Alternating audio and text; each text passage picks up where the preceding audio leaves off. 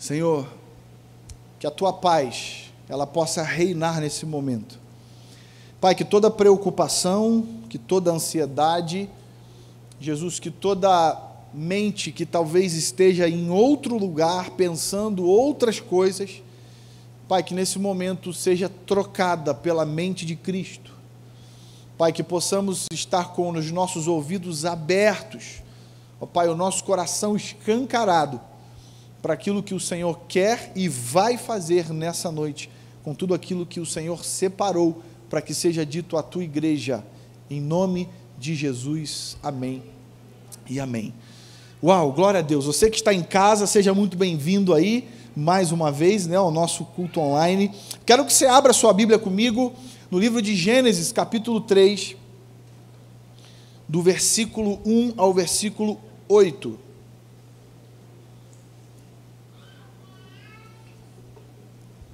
Gênesis capítulo 3, versículo 1 ao 8.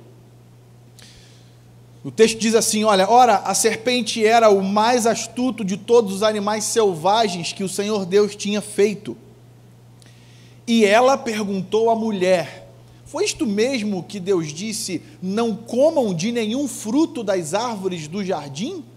Respondeu a mulher à serpente: Podemos comer do fruto das árvores do jardim mas Deus disse: Não comam do fruto da árvore que está no meio do jardim, nem toquem nele, do contrário, vocês morrerão. Disse a serpente à mulher: Certamente não morrerão. Deus sabe que no dia em que dele comerem, seus olhos se abrirão e vocês, como Deus, serão conhecedores do bem e do mal.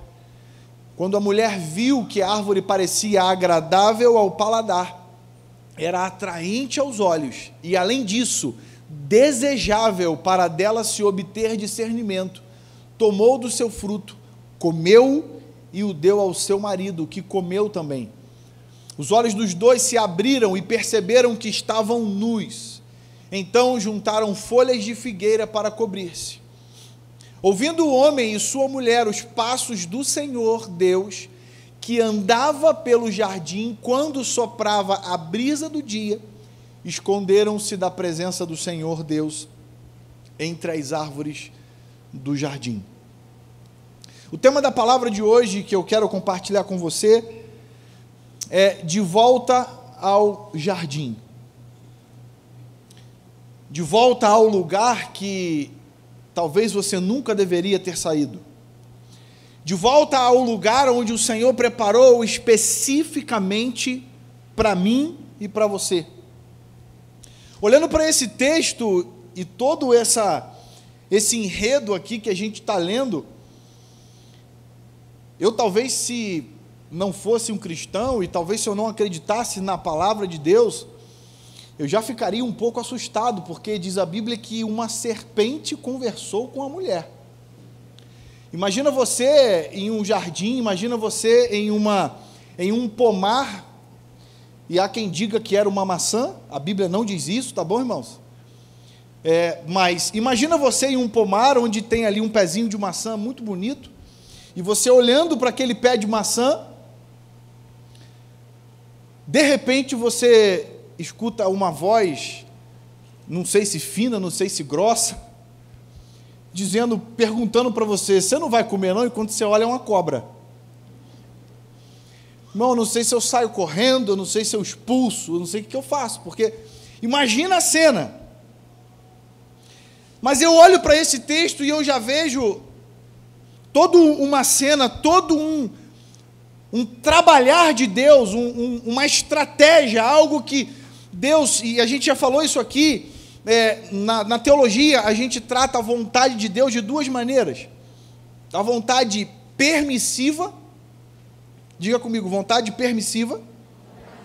O que é a vontade permissiva? A vontade permissiva é aquela que Deus simplesmente permite, não é que Ele queira, mas Ele permite. Sabe, é, água mole em pedra dura, tanto bate até que fura? Deus olha você insistindo tanto naquilo, tanto naquilo, tanto naquilo, que tem hora que ele fala assim: tá bom, vou permitir. Então existe essa primeira vontade, que é a vontade permissiva. Segunda vontade do Senhor é a vontade absoluta. Diga comigo, vontade absoluta. O que, que é a vontade absoluta? É o que Ele quer e acabou. É isso que eu quero para você, é isso que eu desejo para você e é isso que aconteceu com você. Em alguns casos, depende também de mim, porque eu preciso, Deus não vai fazer nada à força. Mas não é sobre isso que eu quero falar, mas eu quero que você entenda que desde o início da criação, a vontade do Senhor, ela já entrou em ação, dando ao homem o livre arbítrio. Há quem diga que não existe livre arbítrio, mas eu creio no livre arbítrio. A Bíblia, ela de ponta a ponta, de Gênesis a Apocalipse, ela vai nos mostrar um Deus que diz para mim o caminho, mas não me obriga a ir por ele. Sim ou não? Quem está comigo nesse entendimento? O jardim foi criado para Adão e para Eva e para todos aqueles animais. O início de tudo, a grande beleza da criação. Eu imagino, irmãos, que como deveria ser lindo eu imagino Adão acordando de manhã, Eva acordando de manhã, e todos aqueles animais e toda aquela vegetação, todas aquelas árvores. Como, quando nós estamos no centro da vontade do Senhor, quando nós estamos vivendo de fato a plenitude daquilo que Ele separou para mim e para você, como isso se torna perfeito? Só que eu já quero que você entenda que Deus ele é capaz de criar situações para atrair ou nos mostrar de fato aquilo que ele quer para mim e para você. O jardim do Éden, ele foi criado simplesmente nada mais, nada menos para que Deus pudesse se relacionar com o homem. Nós lemos aqui no capítulo 8 que quando o homem e a mulher eles tomam uma decisão ali, eles, eles, comem, eles comem do fruto e eles se, se enxergam nus, eles se enxergam é, é, como eles nunca haviam se enxergados. E eu quero te lembrar que o tempo inteiro eles estavam nus. Mas quando o pecado entrou na vida deles, eles os olhos deles se abriram para aquilo que não era para enxergar, não era para ver, aliás, nem existia. E diz a Bíblia que o Senhor, como todos os dias, ele ia no jardim, na virada, na viração do dia, se encontrar com Adão e com Eva. Quando o Senhor Deus vai ter o um encontro diário, ele não encontra Adão e nem Eva. Eu olho para algumas ações, eu olho para uma realidade muito triste, e é exatamente isso que hoje tem acontecido com muitas pessoas. Nós estamos, nós entramos, na verdade, em uma série, Rodrigão acabou de falar aqui, Deeper. E o que a gente quer falar com vocês, a ideia de tudo isso é que ao final desses três domingos, você entenda que a melhor coisa que você pode cultivar nessa vida é o seu relacionamento com Deus. E Deus ele não quer abrir mão disso na tua vida. E relacionamento, como bem disse o Rodrigo, você não conquista de uma noite para o dia. Desculpa aqui, irmãos, o que eu vou falar talvez te choque, mas Deus ele não é uma prostituta. Talvez soe pesado isso para você. Mas Deus ele não é uma prostituta que você paga, ou melhor, que alguém, desculpa, que alguém paga um valor e tem um relacionamento. O Senhor é a noiva. Aliás, nós somos a noiva, Deus o noivo, e precisa haver esse relacionamento. Nós, como noiva de Cristo, nós precisamos diariamente conquistar esse relacionamento. Não é de um dia para o outro. Eu preciso acordar, eu preciso dizer, Senhor, obrigado. Eu preciso ler a palavra de Deus, eu preciso ter um encontro diário. O que acontece é que as pessoas elas se apresentam diante de Deus e elas acham que da noite para o dia elas vão ter todos os dons. Você conhece alguém assim? A pessoa teve uma decisão com Cristo e ela já quer profetizar, curar, falar em línguas, ela já quer expulsar demônios, já quer ter revelação, dom de visão. Irmão, você chegou agora, já quer sentar na janela? Precisa cultivar isso. E o que Deus ele quer falar comigo e com você nesse texto, nessa palavra de hoje, é que há um lugar que ele preparou para mim e para você, e esse lugar é especialmente para que nós nos relacionemos com ele. O Éden foi criado originalmente para isso.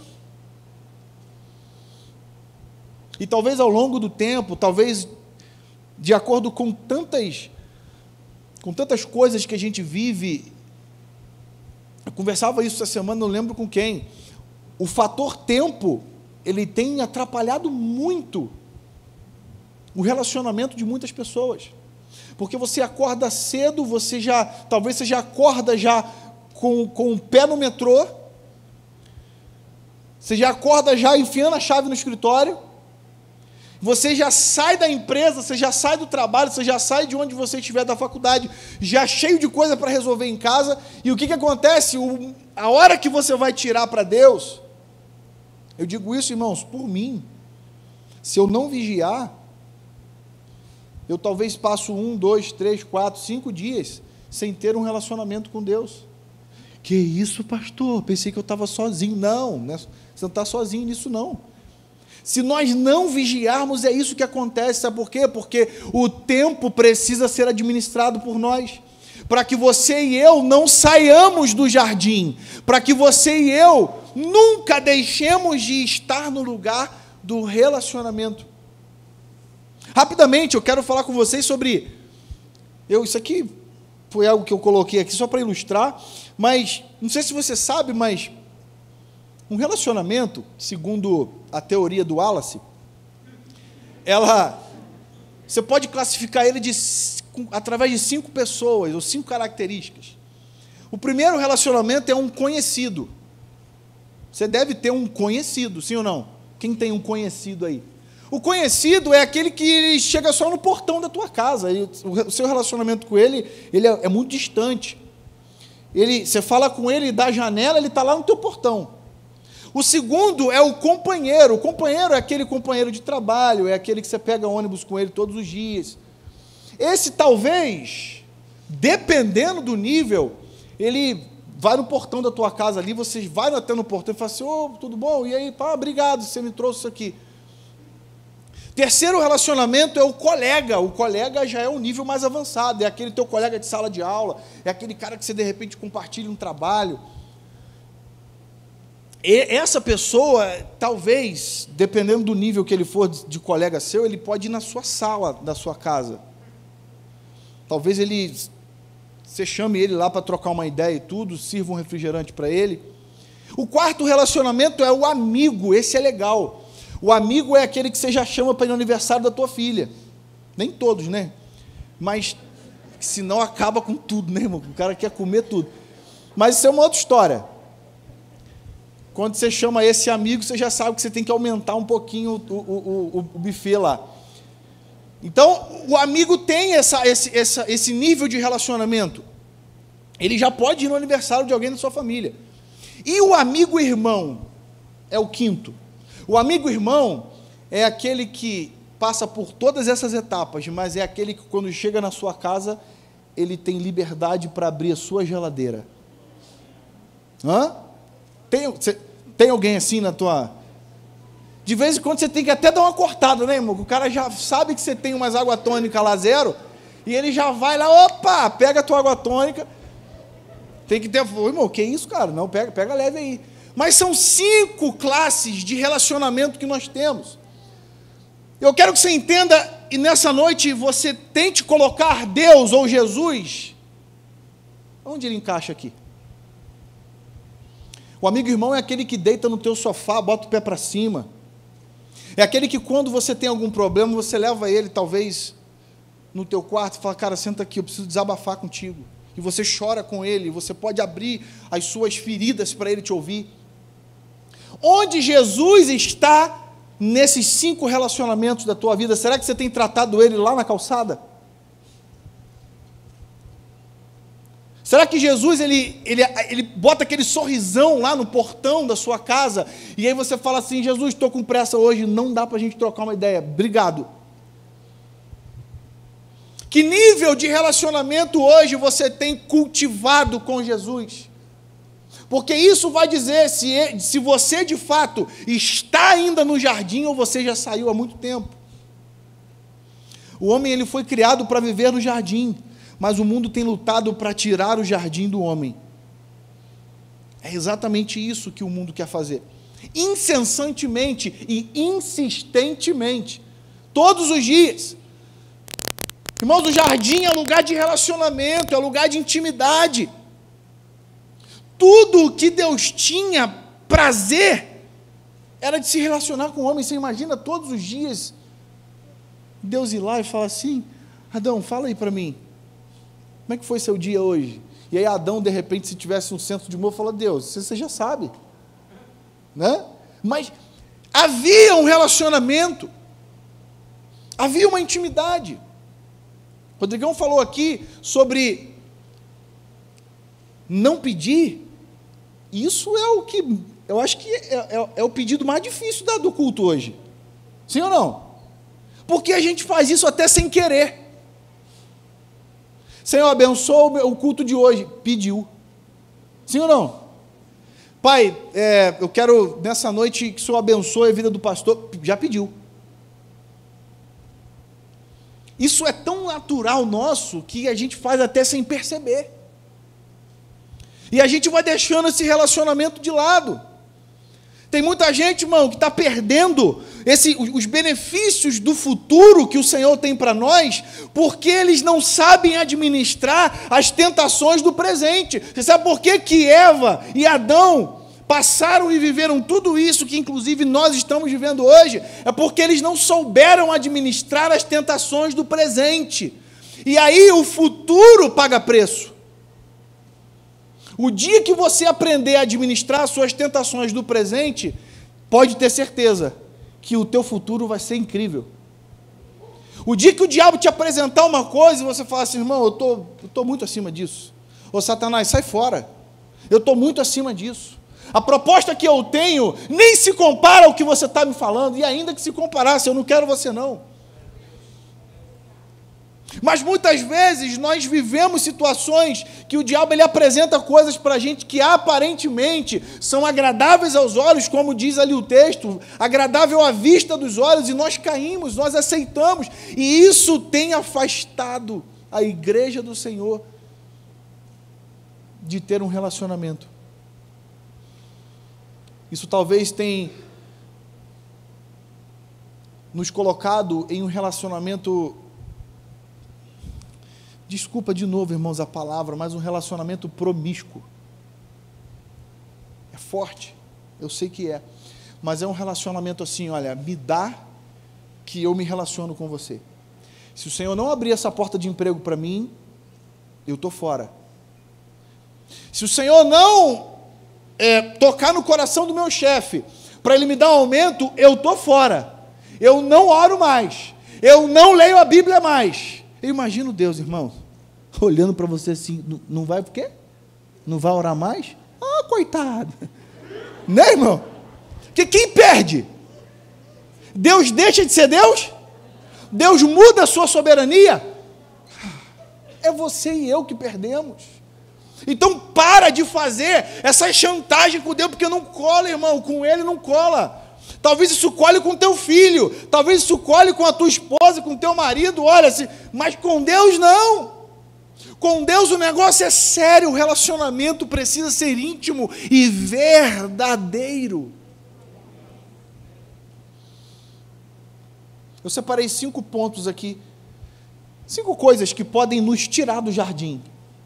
Se você tiver caneta aí ou quiser anotar no seu celular, talvez isso faça muito sentido para a tua vida. O que me tira do jardim? Primeira coisa que me tira do jardim, achar que eu mereço estar lá. Você conhece alguém assim? A pessoa acha que aquilo ali é porque ela merece. Não, não, eu sirvo no voluntário de base, eu sou do criativo, eu participo do social. Quando tem evangelismo, eu vou. Quando tem evento, eu estou. Culto de jovens, sou o primeiro. Eu estou em tudo. Diz a Bíblia que quando você faz tudo certo, vira para o seu irmão e fala assim: ó, inútil. Não se ofenda, irmãos. Está na Bíblia. Olha que talvez você nem seja inútil, hein? Pergunta para assim: será que você é inútil mesmo? Porque eu nem sei, porque a Bíblia diz que quando a gente faz tudo certinho, a gente é inútil. Eu, sinceramente, irmãos, eu tenho, tem vezes que eu nem inútil me sinto. Não sei você.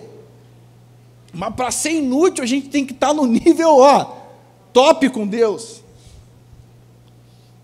Romanos 3, 23 fala assim: ó, pois todos pecaram e destituídos estão da glória de Deus. Você não merece nada. É pela graça, é pela misericórdia. Lamentações de Jeremias fala exatamente isso. Olha, as misericórdias do Senhor, elas são a causa de nós não sermos consumidos. Não tem nada a ver com o que você faz. Sabe o que, que Deus faz na tua vida? Porque Ele te ama. Ah, pastor, mas eu faço tudo certinho. Legal, tudo bem, não estou falando isso. Mas Ele faz porque Ele te ama. Porque o dia que você achar que você merece alguma coisa. Número dois, porque o, o que me tira do jardim? Ter medo de ser derrotado por aquilo que Jesus já venceu. É um sofisma. Você sabe o que é sofisma? É uma mentira com cara de verdade. É quando o diabo ele começa a dizer para você que você não vai vencer a área tal. É quando o diabo se apresenta para você em determinadas situações dizendo que você não pode, que você não consegue. Só que a Bíblia diz que tudo foi levado na cruz. O Senhor já venceu. Lá na cruz ele venceu tudo. Então, irmão, não tenha medo daquilo que Jesus já venceu. Amém? 1 Coríntios 15, 55 fala assim: Onde está a morte, a tua vitória? Onde está a morte, o seu aguilhão? Jesus já venceu tudo, irmão, está tudo pago. Não tem nada que o diabo possa te acusar ou dizer que você não vai conseguir vencer, nada, porque tudo nós podemos naquele que nos fortalece. Amém?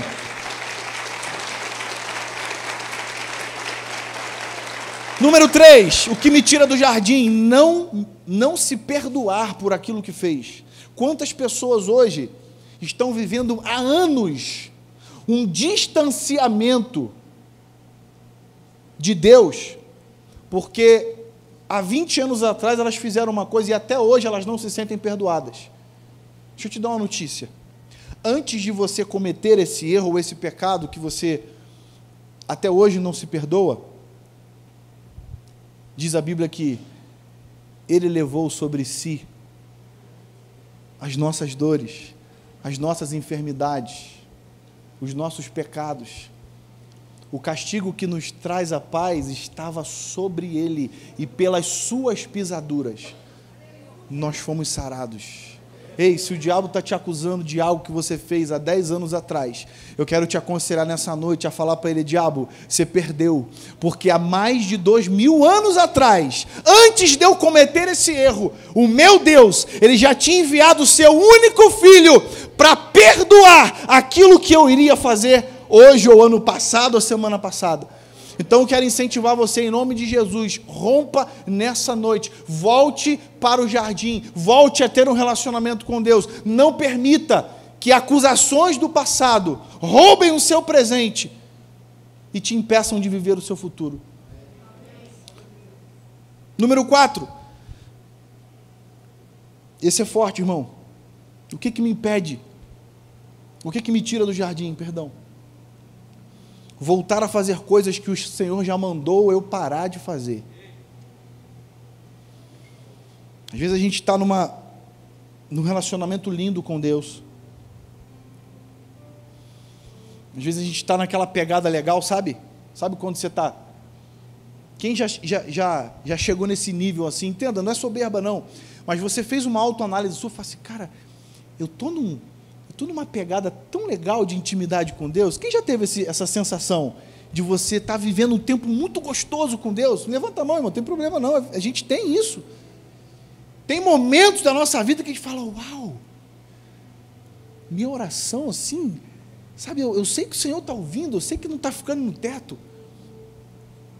Aí está tudo bem com você. Aí eu te lembro de João 21, 3. Quando Pedro, quando a ficha dele cai que Jesus tinha morrido, quem lembra o que, que Pedro fez? Foi peixe. Pedro foi pescar. Só que lá atrás, quando Jesus tinha chamado Pedro, Jesus falou para Pedro assim: Pedro, se a partir de hoje você não vai pescar mais peixe, se a partir de hoje você vai ser um pescador de homens. Pedro estava vivendo um tempo de relacionamento, de intimidade com Deus incrível. O cara que andou sobre as águas. O cara que fez coisas assim que errou, errou, mas todo mundo erra. E aí, no momento em que mais a fé dele precisava ser colocada em prática, ele volta a fazer aquilo que Jesus já tinha falado para ele parar. Quantas pessoas talvez entraram aqui nessa noite e perderam esse link de intimidade com o Senhor, porque voltaram a fazer coisas que há muito tempo Jesus já disse: para de fazer. Isso só está te afundando. Não foi para isso que eu te chamei. Número 5 e último. O que, que me tira do jardim? Quebrar princípios me tira do jardim. Escute uma coisa: princípios foram feitos para serem honrados e não para serem negociados. Tem muita gente querendo negociar princípio. Tem muita gente querendo fazer gabinete com Deus, mas para dizer para ele assim: Deus, tem como só abrir, abrir só um precedente para mim nisso aqui? Se é princípio, irmão, Deus não negocia princípios com a gente. Eva quebrou um princípio. Deus havia dito para ela algo e ela quebra um princípio que Deus havia estabelecido. Talvez você nessa noite chegou aqui nesse lugar e tenha se identificado com algum desses cinco pontos. A notícia boa que eu tenho para te dar é: é possível você voltar para o jardim. Talvez algum desses cinco pontos aqui fizeram sentido para você, mas eu quero te afirmar: é possível você voltar para o jardim nessa noite. Pastor, como é que eu faço para voltar para o jardim? Fique em pé. Eu quero encerrar com você falando sobre isso. A primeira coisa que eu faço para voltar para o jardim é reconhecer que eu não estou mais lá. Tem muita gente que não demora para identificar isso. O cara já saiu há muito tempo, mas acha que está. Sabe o filho que estava perdido dentro da casa do pai? Segunda coisa que eu faço para voltar para o jardim, eu preciso sentir falta do alimento. A palavra da minha vida, a oração, o relacionamento, a voz que falava aos meus ouvidos. Terceira coisa, eu preciso voltar para o meu quarto, porque talvez, na verdade, isso seja o meu último recurso hoje. Talvez você já tentou de tudo e o Senhor só o Senhor fala para você assim: olha, volta para o quarto. E o quarto é o teu jardim. O quarto é o teu tempo de intimidade com Deus. Quarta e última coisa: encare o Pai de frente. Diga para Ele: Senhor, eu errei, eu falhei, eu pequei, mas hoje eu quero voltar para o jardim. Hoje eu estou disposto a retornar para esse relacionamento com o Senhor. Eu quero orar por você nessa noite. Quero incentivar e encorajar você que entrou aqui. Talvez você, dentro da igreja, está distante do jardim. Talvez o teu coração você até vem à igreja, você até participa dos cultos, Ou talvez não, você entrou aqui hoje, ouviu essa palavra e você deseja ter esse relacionamento com o Senhor. Sabe, essa é a noite que o Senhor te trouxe para entender isso. O versículo 8 de Gênesis fala: ouvindo o homem e sua mulher os passos do Senhor Deus, que andava pelo jardim quando soprava a brisa do dia, esconderam-se da presença do Senhor Deus entre as árvores do jardim.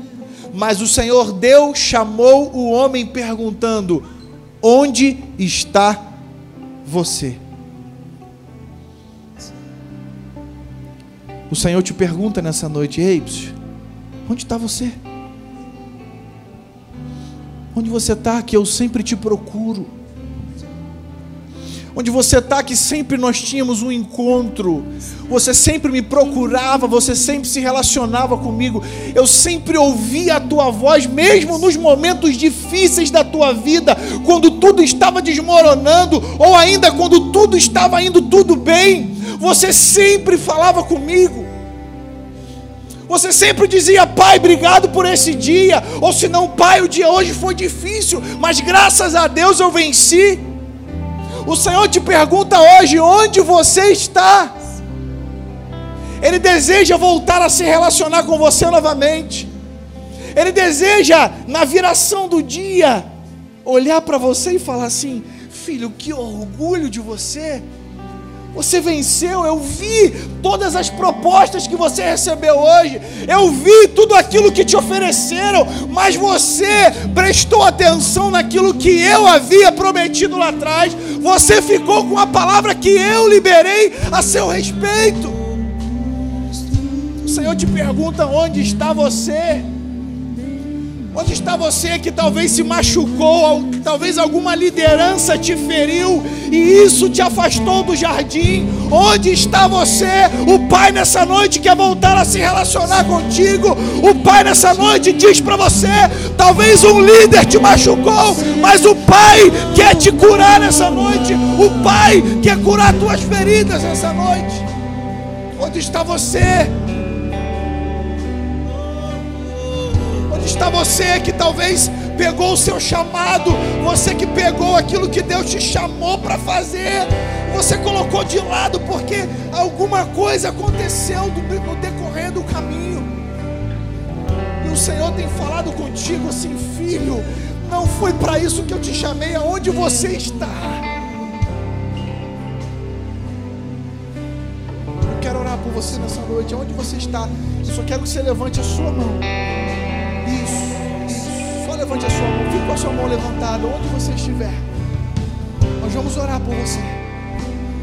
Coloque uma mão no seu coração e deixe sua outra mão levantada. Se você que levantou a sua mão, talvez seja o seu pedido de socorro, Jesus, eu quero me entregar para ti nessa noite também deixe a sua mão levantada e no final você vai preencher esse cartão que tem aí na sua cadeira. Nós vamos nos conectar com você, nós vamos te acionar e nós vamos cuidar de você, nós vamos te ajudar a voltar para o jardim. Feche os seus olhos em nome de Jesus. Eu quero fazer essa oração contigo nessa noite. Pai, obrigado. Eu te louvo, Jesus, porque eu sei que nessa noite pessoas estão voltando para o jardim. Eu te louvo porque eu sei que nessa noite o Senhor está trazendo pessoas de volta para o centro da tua vontade. Deus, eu olho aqui pessoas, ó Pai, com lágrimas saindo do rosto, porque eu sei que quem faz a obra é o Senhor, não é o homem. Eu sei que nesse momento o Senhor está tocando nas vidas, eu sei que o Senhor está falando com os corações aqui nessa noite. E esse é o momento, essa é a hora dos teus filhos romperem, dos teus filhos viverem, ó Pai, de novo aquilo que um dia eles viveram, e eu profetizo que será muito melhor. Eu profetizo que será um tempo muito melhor. Eu profetizo que esse relacionamento será muito melhor. Eu os abençoo nessa noite em nome de Jesus e que eles vivam, ó Pai, o melhor momento da vida deles. Em nome de Jesus. Amém e amém e amém. Aplauda o Senhor, querido.